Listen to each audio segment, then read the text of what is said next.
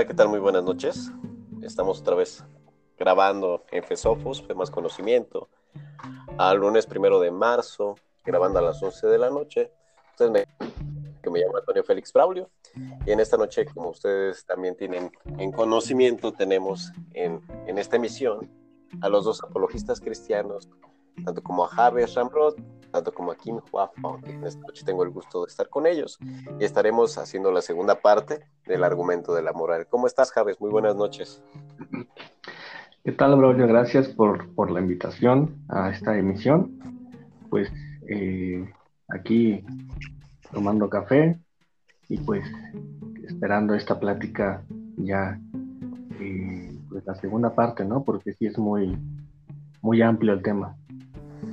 Claro, la semana pasada, yo creo que antepasada, perdón también porque me enfermé la semana pasada, por eso no, grabamos, pido una disculpa. Eh, pero yo creo que la semana antepasada que grabábamos acerca del argumento de la moral, todos nos quedamos picados. Bueno, al menos yo sí me quedé picado. y no sé cómo, Kim, cómo lo hayas visto. Kim, ¿cómo estás? Bien, gracias a Dios.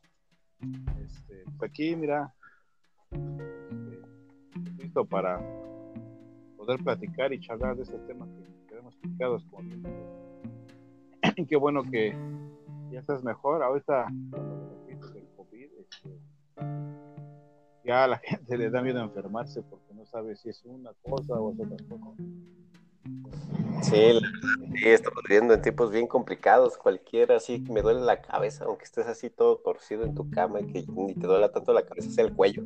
Ya es COVID. Entonces, este, pues eh, así andaba yo la semana pasada de que luego me pasa de que hago ejercicio y pues estás caliente porque tu, estás, este, tu organismo está trabajando y me quedo así en la playera y me salí.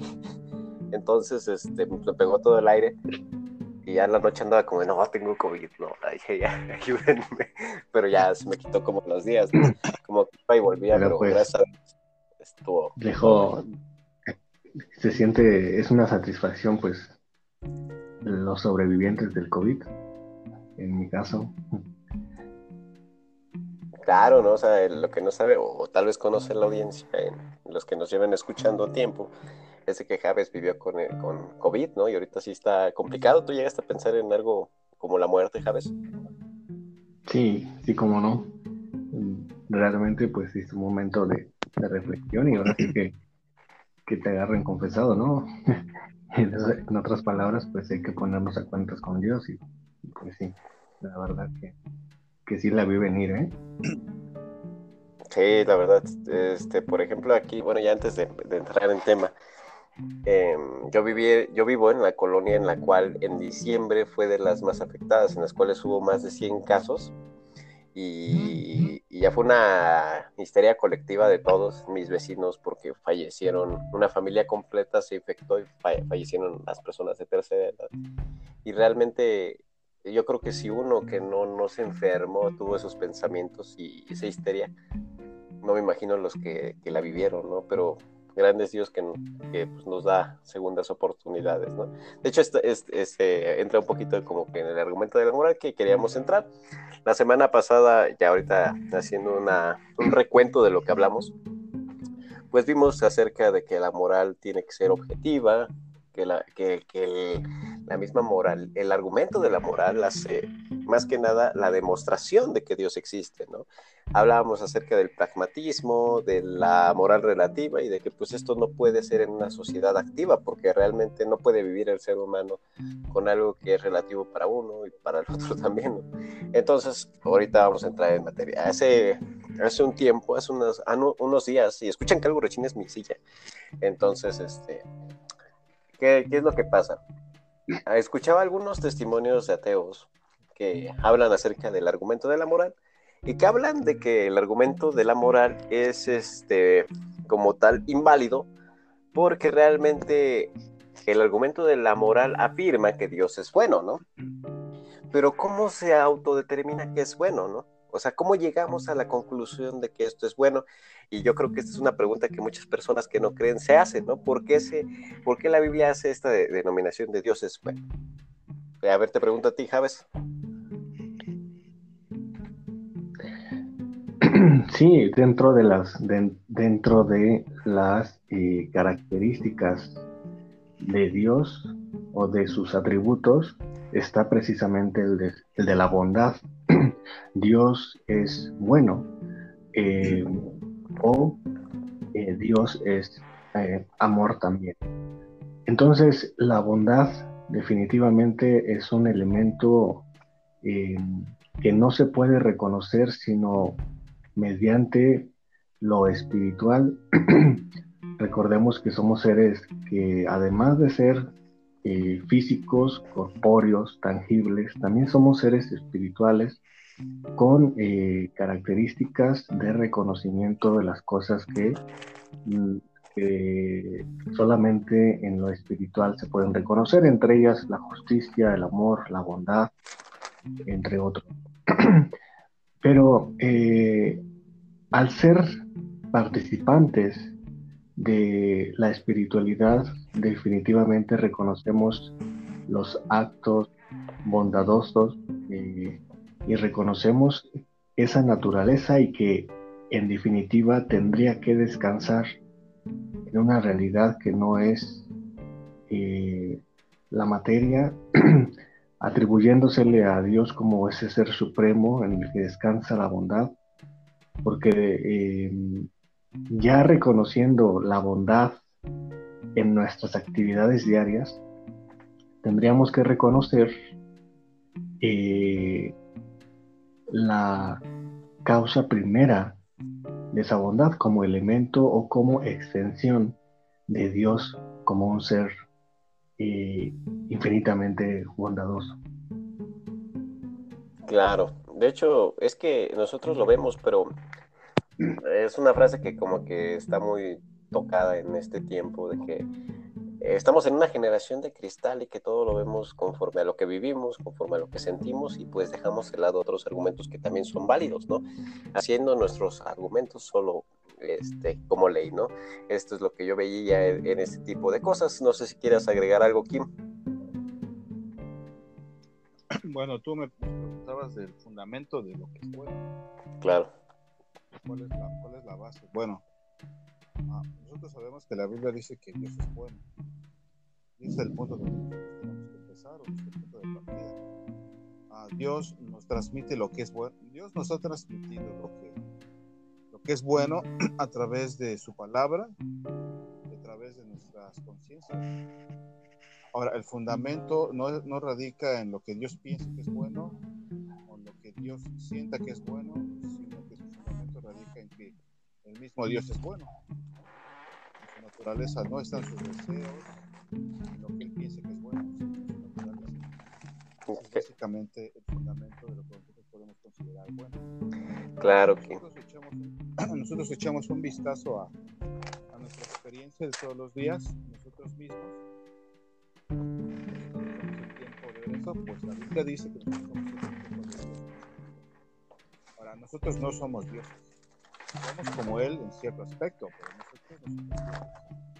Ah, entonces, cuando nosotros podemos notar, somos autoconscientes, podemos reconocer qué es lo que está bien y qué es lo que está mal de forma instintiva, entonces eso es, o sea, más bien es una ventana de cómo, es una ventana que nos permite ver cómo es Dios. ¿no? Ah, te repito, nosotros no somos dioses, pero si nosotros podemos echar un vistazo, hacer un autoexamen ah, y ver eh, nuestra experiencia como seres morales. ¿Sí lo escuchan bien? Sí, este, de repente como que te escuchas fuerte, Kim. ¿No ¿Te puedes a, este, acercar un poquito más tu micrófono? Sí, sí. ya, ya, mm, No, como que es, sí, es como si tuvieras una tela en el micrófono y se escuchara así tapado. ¿Ya me escucho mejor? Ya, ya te escuchas. Ahí. ¿Sí? Ah, bueno, mira, te decía que, este, que nosotros cuando nos observamos a nosotros mismos en la esfera de lo moral, pues nosotros podemos ver precisamente lo que dice la Biblia, nosotros somos imagen de Dios, los que somos capaces de reconocer o distinguir lo bueno de lo malo. Ahora tú preguntabas del fundamento y yo decía que el fundamento es la naturaleza misma de Dios. No, es el fundamento, bíblicamente hablando. Es que es, bastante interesante, esto lo vemos, eh, lo hablamos incluso la semana pasada, antepasada, dice, porque cuando los gentiles que no tienen ley hacen por naturaleza lo que es ley. Estos, aunque no tengan ley, son ley para sí mismos, mostrando la obra de la ley escrita en sus corazones, dando testimonio su conciencia y acusándoles o deteniéndoles en sus razonamientos. ¿no? Desde la, la Biblia realmente marca este tipo de pautas, ¿no? Que ahorita tú mencionas acerca de que, Dios es el fundamento para nosotros poder actuar y que esto demuestra que somos, no, hay gente que, que, actualmente pues toma esta determinación de que somos dioses, pero la verdad no, somos hechos a la semejanza de Dios en cuanto al sentido de actuar, ¿no? Pero por ejemplo aquí yo lo escuchaba hace ratito en cuanto a lo que es Éxodo 21 cuando son las leyes, si ustedes lo tienen a la mano, pues lo pueden leer, son las leyes de esclavitud o las leyes para tener un esclavo. O sea, hablan en este aspecto relativamente. ¿Sí me escuchan bien? Sí. Este, hablan relativamente acerca de, bueno, pues la esclavitud es mala. ¿Por qué Dios hace ley de esto? ¿Por qué Dios o sea, vuelven como que al argumento de por qué si Dios es bueno permite el mal. Entonces Dios tiene maldad. No, en este caso, pues porque Dios permite algo que moralmente es, malo, ¿no? Lo, lo veían poniendo este, la abolición de la esclavitud en Estados Unidos en 1800 y pico, 860 y tantos, que porque esto necesitaba ser abolido, porque Dios lo permitió. O sea, y esta es una pregunta para Kim ahorita que, que estamos entrando. Pues bueno, mira, es una pregunta que yo también me hacía hace mucho, pero hay que ver los detalles donde se habla en la Biblia, en el libro de Éxodo, cuando se habla lo que podemos llamar esclavitud, tenemos que hacer una comparación entre la idea que se tenía en el momento en que en los Estados, bueno, en los Estados Unidos se empezó a combatir precisamente, bueno, en Estados Unidos y Europa, el, asunto de la esclavitud, que podríamos llamarlo también como explotación. Pero cuando tú vas a la Biblia, los detalles importan, porque yo no noto ese tipo de, uh, ese tipo de dinámica lo que se llamó esclavitud en el Antiguo Testamento. Más bien era una especie de relación contractual. O sea, Dios daba directrices específicas de cómo se debía tratar a los esclavos.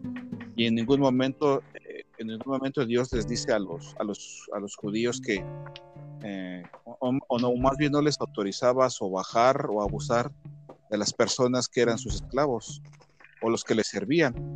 Todo lo contrario, les mandaba, les hacía ver que tenían que reconocer la dignidad de esas personas y cada cierto tiempo se les permitía liberarles.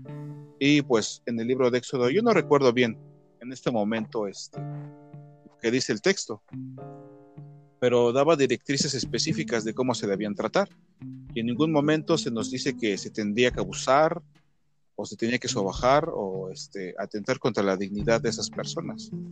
Por eso te digo que es un, un elemento de tipo contractual, muy distinto a la esclavitud no recuerdo de qué siglo era, pero pues ahí sí lo que se hacía notar era el abuso, no reconocer la dignidad de las personas, hacerlos menos. Estoy hablando de una forma así muy general, ¿no? Claro. Si tú vas al, al, libro de Éxodo, en la parte que habla acerca de los esclavos, tú te vas a dar cuenta de que no era así. De hecho, si tenían familias, se les, se les liberaba a toda la familia. Había, una, había ciertas dinámicas, te digo, no recuerdo bien los detalles, pero no recuerdo aquella que Dios le haya dicho a Moisés que tratara mal a esas personas. Entonces, los que dicen que Dios permitía la esclavitud están confundiendo, están eh, ignorando el contexto histórico y también están ignorando precisamente lo que, lo, que, lo que nos preguntabas de la naturaleza de Dios. Él es el fundamento del bien porque Él es bueno. Entonces, si nosotros prestamos atención a esos detalles, uh, y te repito, lo digo así de forma así muy sencilla, tú vas a dar cuenta de que el, el concepto de esclavitud eh, que vemos en el Antiguo Testamento, sobre todo en el contexto de la vida de los hebreos, y el concepto de esclavitud uh, en Europa y en Estados Unidos, no sé qué siglo sea, el siglo XV, el siglo XVI, el 16. era muy diferente. Este, bueno, no sé si eso responda a tu pregunta. Sí, claro, este, realmente lo vemos porque también históricamente hablando, eh, yo creo que a veces tenemos conceptos erróneos o, o generalizamos, pero sin estudiar a fondo, ¿no? Em, eh, la persona, o eh, cuando yo este, leía este tipo de argumentaciones, eh, hablaban acerca de que, bueno, me puedes hablar acerca del contexto, y, o sea, poner mil cosas, pero realmente la esclavitud es mala, en contexto. Pero también, si nos adentramos en la historia universal, más que nada. Sí, mira, ah, no sé si me permitas acotar algo. Claro, claro. Eh, el Antiguo Testamento, lo que sí se nota es que en ningún momento se está atentando contra la dignidad de las personas que entraban en esta dinámica. En ningún momento se, este, se atenta contra ella, todo lo contrario, Dios le mandó a los judíos, bueno, a los hebreos, este, que reconocieran la dignidad de aquellas personas y que no abusaran. De hecho, en el mismo libro de Éxodo se les dice cómo deben tratar a los extranjeros que están en, dentro de lo que es el pueblo, ¿no? Porque lo había, había gente que no era, por lo que dice el libro de Éxodo, había gente que no era judía. Sin embargo, Dios les dice que tenían que reconocer la dignidad de esas personas. Otro ejemplo es también eh, la forma que tenían que tratar con los pobres. Eh, las instrucciones que, dio, que les dio Moisés, bueno, Dios a través de Moisés, cuando hablaba acerca de las cosechas, es que debían dejar cierta parte para los pobres de la tierra, ¿no? Para que no se quedaran sin comer. Entonces, obviamente, en, cierta, en cierto tiempo del año.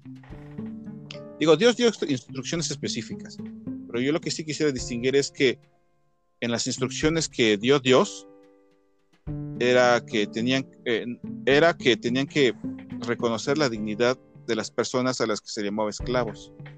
Pero en ningún momento tú te das cuenta que dice que los sobajen, que los hagan menos, que los exploten, no, para nada. Pues, pues, Ajá. ¿Por qué te lo digo? Porque tú bien dices, la esclavitud está mal.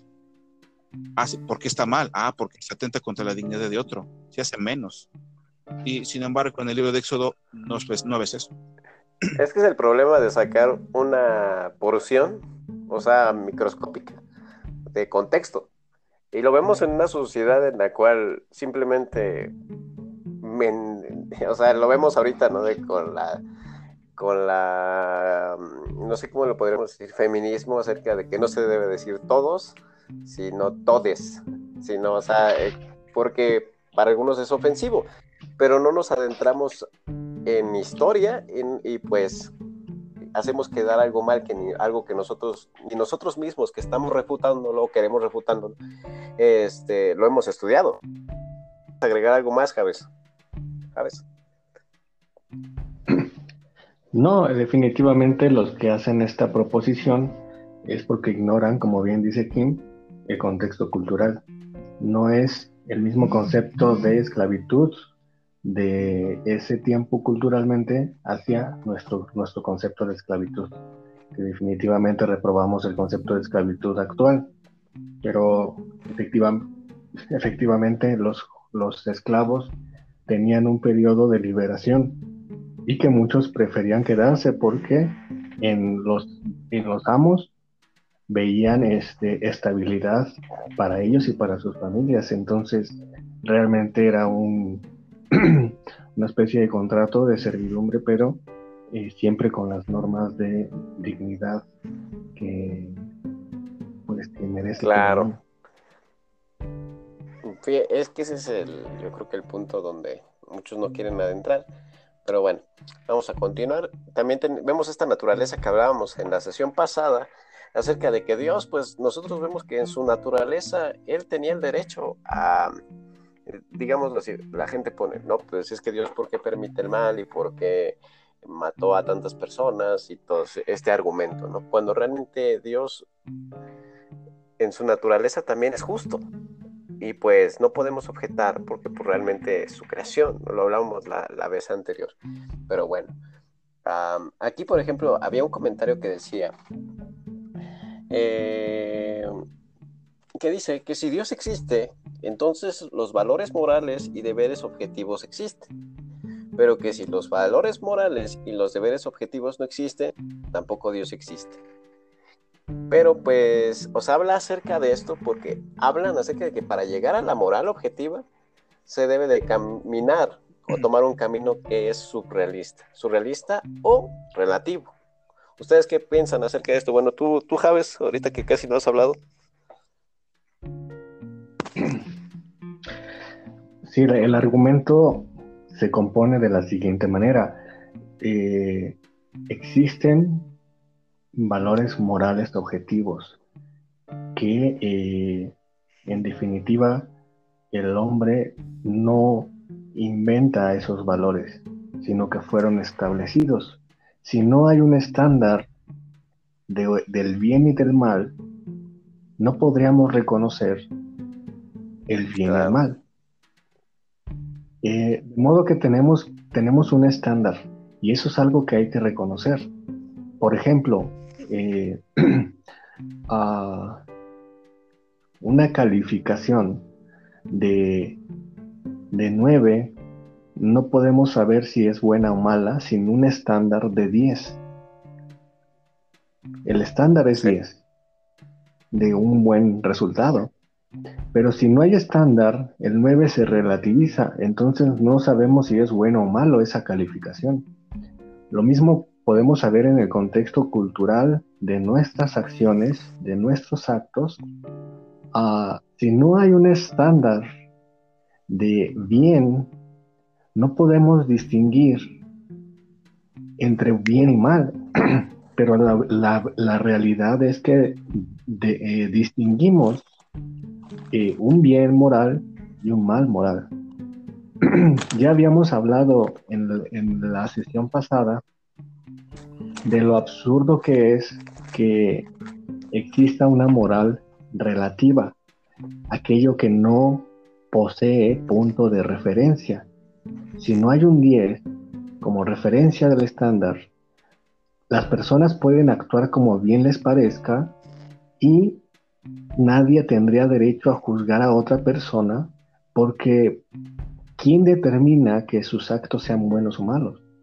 ¿Quién determina? No, no hay un estándar. La gente puede robar, puede mentir, ah, puede extorsionar, eh, puede eh, hacer ah, asesinar y nadie podría acusarlo porque presuponemos un estándar de bien y de mal. Pero la realidad es que existe ese estándar el cual todos podemos decir que matar es malo, robar es malo, mentir es malo.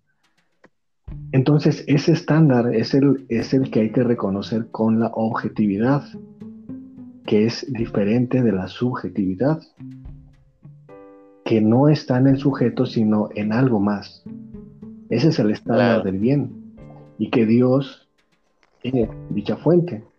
Entonces, si existe valores morales objetivos, tendríamos que ver cuál es ese objeto. Y el objeto de bondad descansa en Dios. No puede descansar en otra cosa, sino en aquello que por sí mismo eh, se, ah, describió como un ser eh, donde descansa la bondad si alguien dice, si alguien reconoce, y, de hecho los reconocen, eh, el ateísmo reconoce que los valores morales objetivos existen, pero no queriendo descansar eh, dichos valores objetivos en Dios, tendrían que descansarlo en otra parte. Entonces, la pregunta es que una cosa no podría, eh, no podría ser el elemento que eh, donde descanse la moral, sino que tendría que ser un ser moral. Y es allí donde no encuentran escapatoria a pesar de los intentos que hace la sociología y la psicología ah, de determinar que los valores morales son producto de la sociedad. Pero sabemos bien que qué fue primero la sociedad o el individuo. Y la respuesta es el individuo. La sociedad es un colectivo de individuos. lo que hace la sociología sencillamente es describir que en la sociedad existen dichos fundamentos, pero no, no son productos de la colectividad social, la moral objetiva, sino que participa de la, de la, de la moral objetiva. Es que hay una línea que tendrían que distinguir. Claro, Kim, ¿quieres complementar o comentar? Sí, mira, a mí me gustan mucho las citas. Claro. Yo creo que a Javes también. Este, te voy a compartir una. Yo creo que todos los que nos están escuchando, bueno, los que vayan a oír esta charla, conocen al autor de las crónicas de Narnia. No, eh, él decía, él escribió un libro que se llamaba Cristianismo y nada más. Y la cita que les voy a compartir precisamente viene, de ese, viene en ese libro. Y pues es nada más para reforzar lo que ya dijo Javes. Él dice esto. ¿De dónde saqué esta idea de que hay cosas justas y cosas injustas? Bueno, esto lo dice en el contexto de su ateísmo, ¿no? Esto, bueno, lo dice después de convertirse en cristiano, pero esto es lo que él pensaba cuando era ateo. Bueno, prosigo. Él dice, un ser humano no dice, un ser humano no dice que una línea está torcida, a menos que tenga alguna idea de lo que es una línea recta. ¿Con qué estaba comparando este universo cuando lo llamaba injusto? Por supuesto, habría podido abandonar mi concepto de la justicia diciendo que no era más que una idea privada de mi autoría.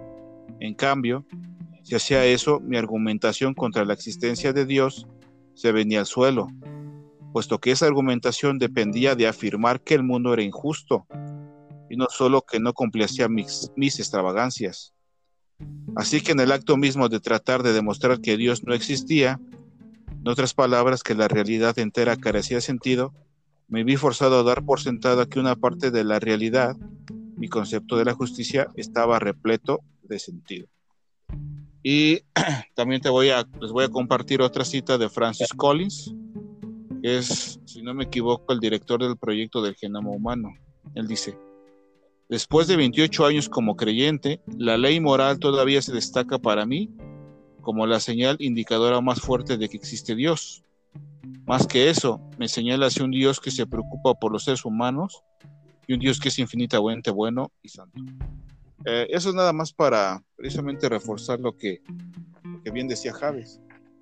Nosotros no podemos saber que está bien, tenemos antes una trascendente norma de lo que es bueno.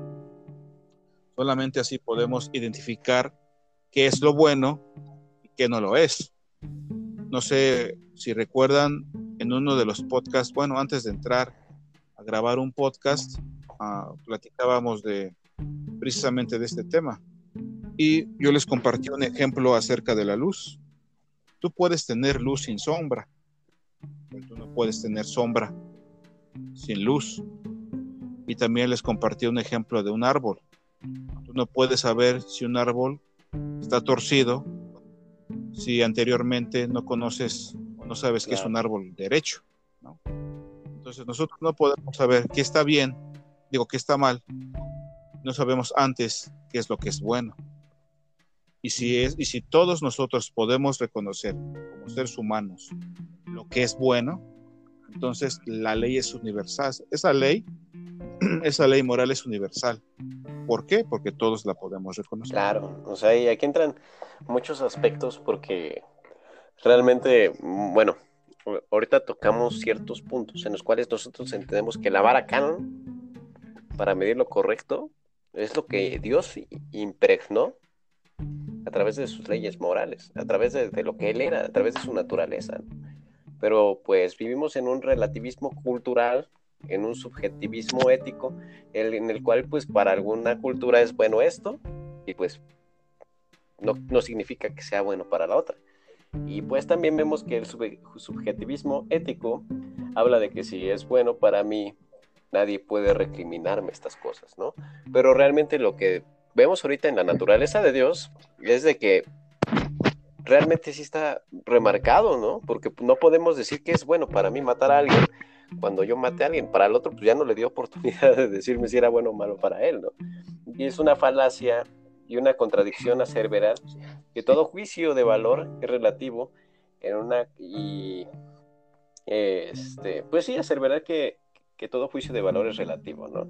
Y hablar acerca de esto, ¿no? Esta frase que dice, no hay verdades absolutas, ¿no? Porque realmente es algo contradictorio.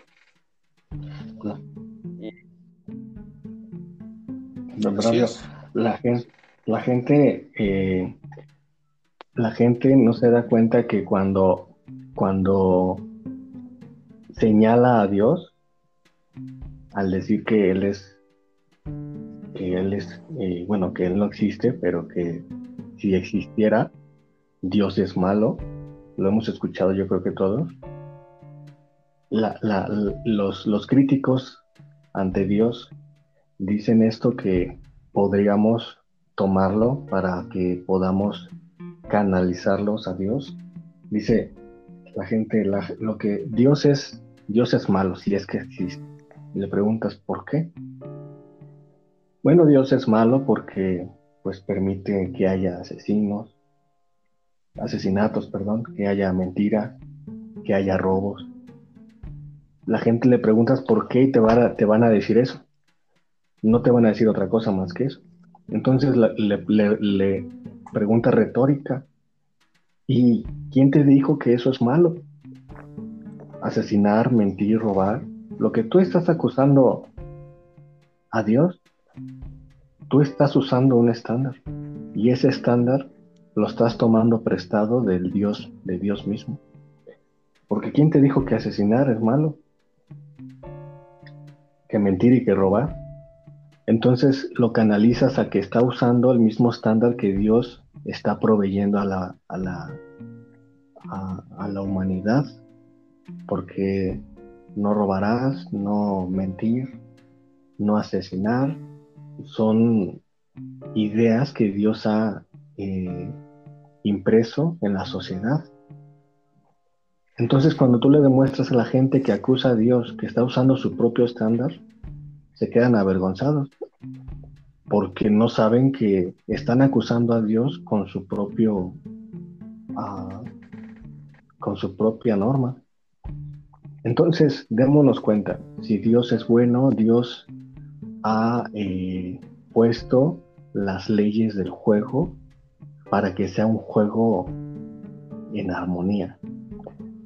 Si todos, si todo, si la gente si siguiera esas normas que Dios estableció, imagínate una sociedad donde, donde no haya asesinatos, donde no haya mentiras, donde no haya, no haya robos, donde no haya violencia. Definitivamente genera la utopía que todos reclamamos. Entonces démonos cuenta que lo que Dios ha establecido como normas son para un bienestar social. démonos cuenta que la desviación y el rechazo de dichas normas genera lo que nosotros llamamos mal y entonces acusamos a Dios, pero si Dios puso los puso las eh, las reglas del juego para que sea esto una sociedad en armonía, entonces démonos cuenta del absurdo. Claro, es que pues te digo que vemos en pensamientos bien extraños. Em, y, básicamente estas son palabras contundentes, porque son ejemplos bastante prácticos a los cuales pues no hay objeción y, nos resulta ilógico. Había una imagen, de hecho, incluso de, burla, donde decían que si no hay verdades absolutas, alguien le contestaba totalmente cierto y, había otra persona que le contestaba afirmativo. Entonces, este, a veces caemos en una, ¿cómo se le podría decir? Una respuesta ilógica a nuestro propio argumento. Entonces, este, ya no sé si quieres agregar. Ajá. Más bien es una. No, sí, de lo que decías es una respuesta contradictoria. O sea, ellos solitos se dan el tiro de gracia. Como bien decía Javes, nosotros no podemos afirmar eh, de forma objetiva que robar está bien o que mentir está mal. Y cuando nos pasa eso, cuando nosotros sufrimos el mal, nosotros no pensamos, ah, pues es que la otra persona estaba en su derecho pues si ya le funciona, pues, pues ya, ya me amolé, ¿no? Pues ya me robó. No, no, no, o sea, no es nuestra reacción, es todo lo contrario. De hecho, cuando nosotros hacíamos evangelismo, nosotros en los ejemplos que les poníamos a los que nos oían, les decíamos, pues es hasta antinatural, ¿no? Si tú le dices una, si tú oyes a una persona decir que matar está bien porque es conveniente, pues tú lo vas a, tú lo vas a ver y vas a pensar, pues está loquito, ¿no? Claro. Pero, pues, ¿por, ¿por qué? Pues precisamente porque ah, el bien nosotros podemos reconocerlo, no necesitamos que nos lo digan. Nosotros lo descubrimos. O sea, hay muchas razones. Mira, la ley moral, eh, la ley moral básica, en términos llanos, no se descubre por nuestra forma de conducirnos, sino por la manera en que queremos que los demás se comporten con nosotros. ¿no? Precisamente cuando nosotros esperamos cierta, que las personas se tienen que comportar de cierta forma con nosotros, afirmamos que la ley moral es objetiva, o sea, nosotros validamos esa idea. No es posible explicar cómo es debido, a cómo son debidos, por ejemplo, los actos de altruismo. Si la ley moral no existe, pues ¿cómo lo explicas? Porque si no existe, la, si la moral es subjetiva, necesariamente el naturalismo, nada más. O sea, nosotros actuamos como lo que somos, animales altamente evolucionados, buscando las cosas que nos convienen. En ese, en ese, en ese marco, ¿cómo explicas el altruismo? Y la humanidad. O bueno, los ateos, ¿cómo explican? ¿Cómo, cómo explican el altruismo, la abnegación, el sacrificio? ¿Cómo le explican? Porque mira, cuando tú te sacrificas, cuando tú te niegas a ti mismo, como dice Jesús, tú estás buscando el bien en otra persona. Pero si realmente Dios no existe y los valores morales objetivos no existen, pues eso termina siendo una tontera, ¿no? Hasta unos podrían decir, pues eres un estúpido. ¿Por qué? Porque no estás sacando ventaja de una situación. Todo lo contrario.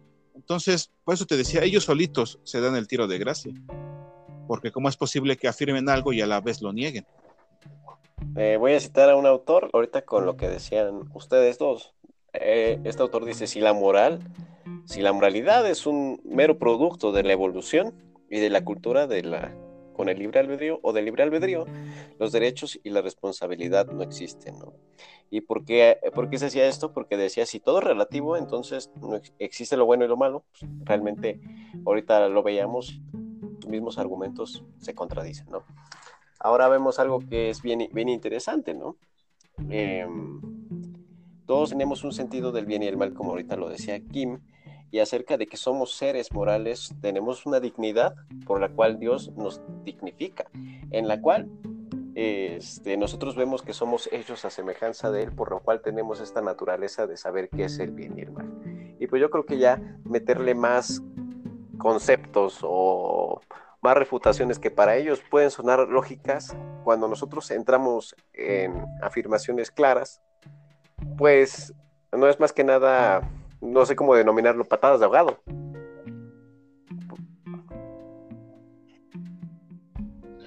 Y de hecho la propia, la propia introducción de altruismo a la sociedad no se puede sin el concepto previo de justicia. Porque ¿qué es el altruismo? Que no es otra cosa que un paralelismo de la misericordia, de, dar más o de dar más que lo que merece. O sea, no necesariamente implica una retribución, sino dar algo más. Eso es altruismo. Pero la justicia es dar lo que, lo que merece.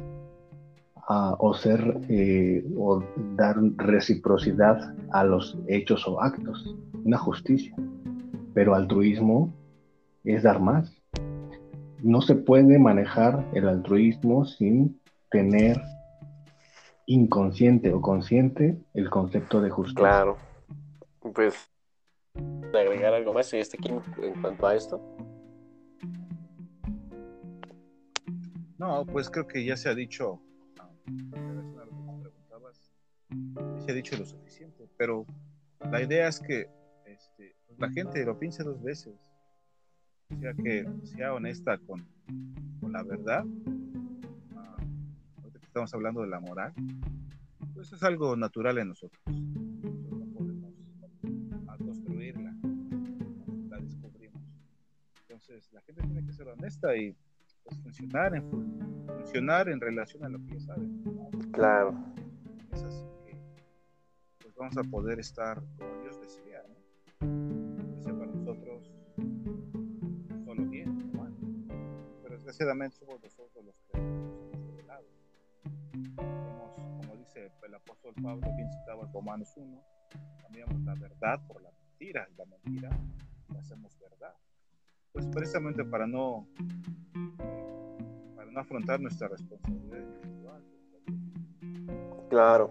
Eh, bueno, ahorita ya no sé si se me haya pasado a tocar algún punto, yo siento que son varios puntos, pero bueno, ahorita voy a hacer una, una, una pausa porque me gustaría para los que nos escuchan, igual lo voy a repetir al final, que pues yo sé que estos son temas de discusión, son temas de, de, debate que yo creo que muchas veces entre nosotros mismos podemos entendernos bien, pero hay gente que, que pues discrepa con esto, ¿no? Lo podemos ver con lo que la otra vez hablábamos de las diferencias entre el arminianismo y el calvinismo, ¿no? Por ejemplo.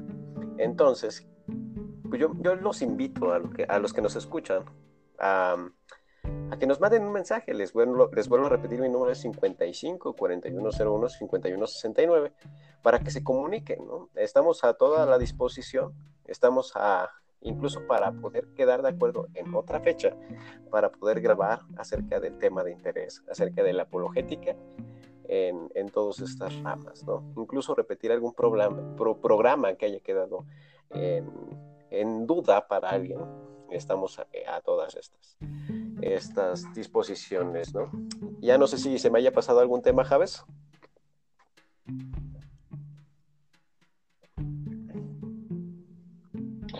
Mm, no, pues, ah, pues hay que hacer, yo creo que hincapié con lo que es el fenómeno relativista, ¿no? De, de, de distinguir eh, cómo lo ve la, la, sociedad en un sentido relativo, pero así nos, nos gustaría mucho realmente pues poder contrastar con otras personas que tengan un punto de vista diferente y que pues quizás tengan ah, su propia creencia pues estamos bastante contentos por, poder matizar, ¿no? Generar división, lo que queremos hacer es abrir en amplitud y aclarar, más que nada para edificación de ambas partes, ¿no? Incluso para el convencimiento. Nosotros hablábamos en el, en el tráiler de lo que es el podcast, de que pues debemos estar listos en todo tiempo. Y aparte también hablábamos en otros podcasts, si no mal recordarán, de que pues nuestra labor como la de Javes, como la de Kimi, como de cualquier cristiano, es este, hablar, ¿no? El Espíritu es el que convence, ¿no? Y pues nada, ya yo creo que, no, no, les repito a ustedes, no, no, sé si ya quieran agregar algún tema, algún este punto en específico acerca del argumento de la moral que se me haya pasado para poder complementarlo, para poder comentarlo. No sé si quieres decir algo, Kim. Pues fíjate que si esto que les voy a comentar, creo que sí es. Eh, Te escuchas muy lejos, Kim. Bueno, digo, lo que les voy a comentar, creo que sí es. ¿Ya me escucho mejor? Ya te escuchas. ¿Sí? Bueno. Digo, no sé si lo que les voy a comentar ah, sea parte del tema, pero yo creo que sí. Miren, no sé si la gente, ahorita que estamos hablando de este tema, la gente se ha dado cuenta de que el propósito del mal, digo, perdón, perdón, el propósito de la moral es precisamente restringir el mal. Ah, es un mecanismo que Dios usa para hacerlo. Eh, si ustedes ven lo que dice el apóstol Pablo en Romanos 1, básicamente Dios usa de tres mecanismos para poder restringir el mal. Obviamente eso implica eh, los, bienes, eh, los bienes morales absolutos, ¿no? que son nuestros gobiernos, nuestros padres y nuestras conciencias. Esos son los tres mecanismos que Dios usa para poder restringir el mal en este mundo caído, porque pues, vivimos en un mundo que está pues, fragmentado por el pecado. Y es cuando nosotros negamos los absolutos morales que nuestras sociedades se vienen abajo. Ahorita que Javes menciona que nosotros pues nosotros deseamos tener un diálogo con personas que no necesariamente tienen que pensar como nosotros, hablando del relativismo, los relativistas afirman que nada es absoluto, todo es relativo. Pero precisamente ese credo se convierte en un absoluto, esa es una idea absoluta. Si tú vienes y difieres de ellos, eres un intolerante y un chocante. Sí, claro. Entonces, este, nuestra responsabilidad cuando se nos presenta la oportunidad es transmitir la verdad. Jesús dijo, yo soy el camino, la verdad y la vida. Y la vida. ¿verdad? Entonces, y la vida. Y precisamente en eso fundamenta todo lo que nosotros creemos. Él es un partiaguas, de, él, él es el partiaguas de la historia, el gran ecualizador de la historia. Entonces, a nosotros vemos que todas estas cosas es necesario que se, que se transmitan y que se comuniquen. ¿Por qué? Pues precisamente porque Dios busca, busca un bien para sus criaturas. Algunas personas que no creen en Dios pensarán que nosotros buscamos ser chocantes, que nosotros buscamos fastidiar a otros, que nosotros estamos amargados, que no estamos contentos con la vida, pero que es precisamente todo lo contrario. Y aportar estos temas ayuda. Nosotros no somos amargados, no somos, este, eh, no estamos enojados con nadie, con el mundo, no, todo lo contrario. Es precisamente por el hecho de que Dios nos ha abierto los ojos y es más, no, no nos, nos lo sigue abriendo cuando lo cerramos, nosotros transmitimos estas verdades, porque son verdades liberadoras. Cuando tú, cuando tú te topas con esto, cosas que ya hemos platicado sobre la apologética, pues es como si se te quitara un peso de encima. ¿Por qué? Porque Dios trae claridad a tu mente. Las cadenas que atan nuestros corazones, pues son rotas por la verdad. Precisamente Jesús dijo, yo soy la verdad y la vida. Entonces, este, tocar estos temas es importante. buscamos discutir por discutir. No, nosotros buscamos un bien, porque a través de esta, porque a través de esta luz, pues nosotros encontramos un bien. Entonces, no solamente, no, no estamos hablando, la apologética no solamente es una lucha de idea de, de ideas, ¿no? Tal idea contra tal idea, ¿no? Sino es la verdad contra la falta entonces, nosotros invitamos a la gente que nos escuchen, ya sean pocos, ya sean muchos, que pues, si, quieren quieren interactuar con nosotros, nosotros estamos prestos, siempre y cuando sea en un contexto de respeto. Nosotros estamos prestos para poder eh, hablar con cualquier persona. Claro.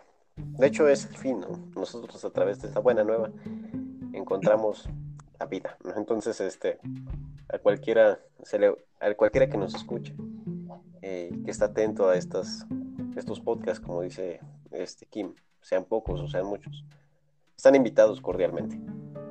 La mayor finalidad de este programa, pues, es dar claridad, ¿no? Incluso, bueno, dar luz. Ahorita lo decía muy bien, Kim. No sé si quieras agregar algo, Javes, antes de despedir el programa.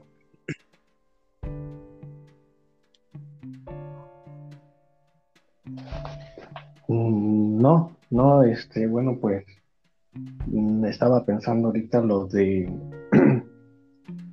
lo de la, concepción del mal mm, que nos que no hay que verlo como bueno que definitivamente lo podemos ver como algo algo exterior a nosotros en la descripción gráfica quizás de la sociedad pero démonos cuenta que también el mal eh, tendríamos que introducirnos nosotros en ese mal.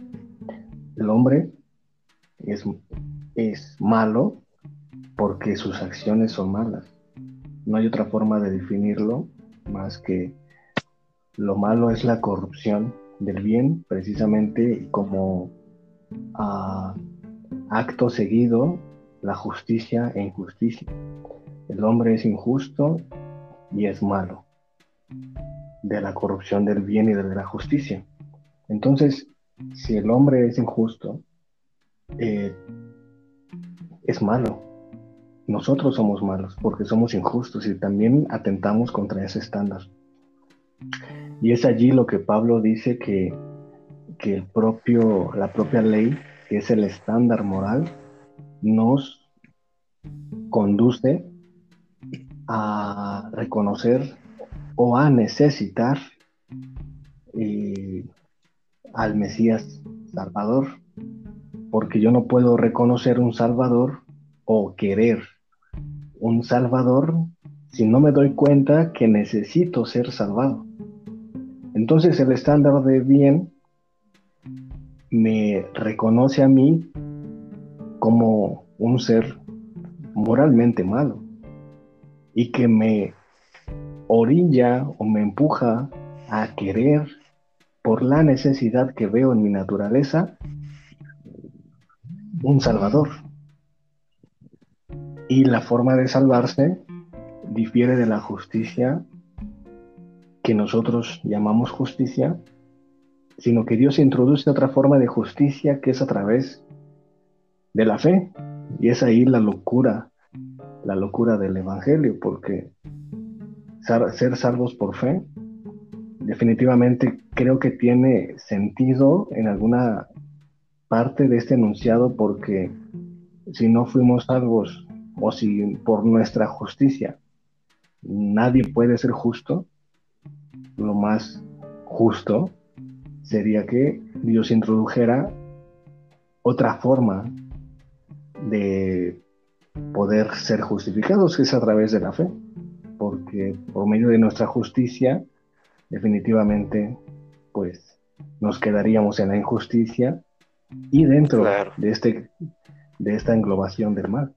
No, son palabras, la verdad, que que trascienden en nuestra fe, en nuestro entendimiento y para qué de todo esto. Pero yo creo que este, esto lo podemos continuar en otro programa porque nos entra, entraríamos como que otra vez en pláticas. Este, en esta semana tenemos planeado grabar acerca de la creación del mundo, ¿verdad, Javes?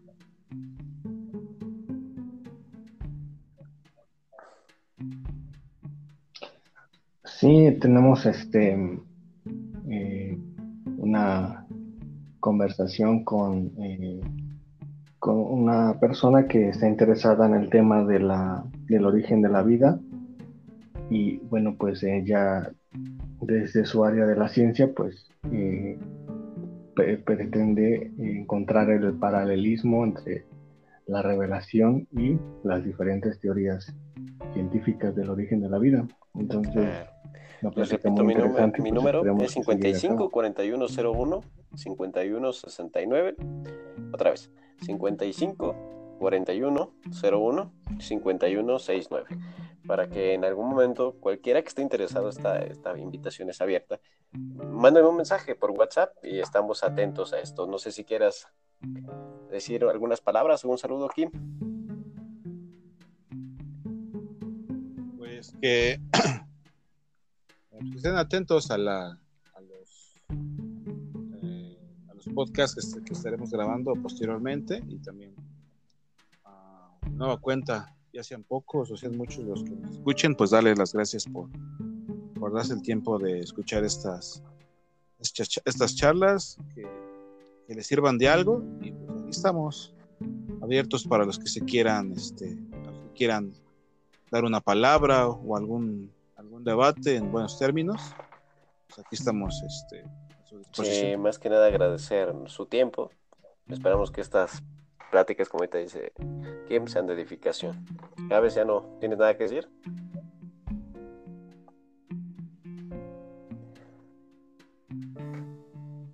No, pues gracias, gracias, a ustedes que, nos, se dan el tiempo para poder estar en este programa. Y pues ya sin nada que decirles, ustedes saben que mi nombre es Antonio Félix Braulio, esto es Fesofos, Fe más Conocimiento. Espero que tengan una bonita noche y grabar más en este tiempo de tanta controversia. Que Dios los bendiga y nos veremos en otra emisión. Hasta luego.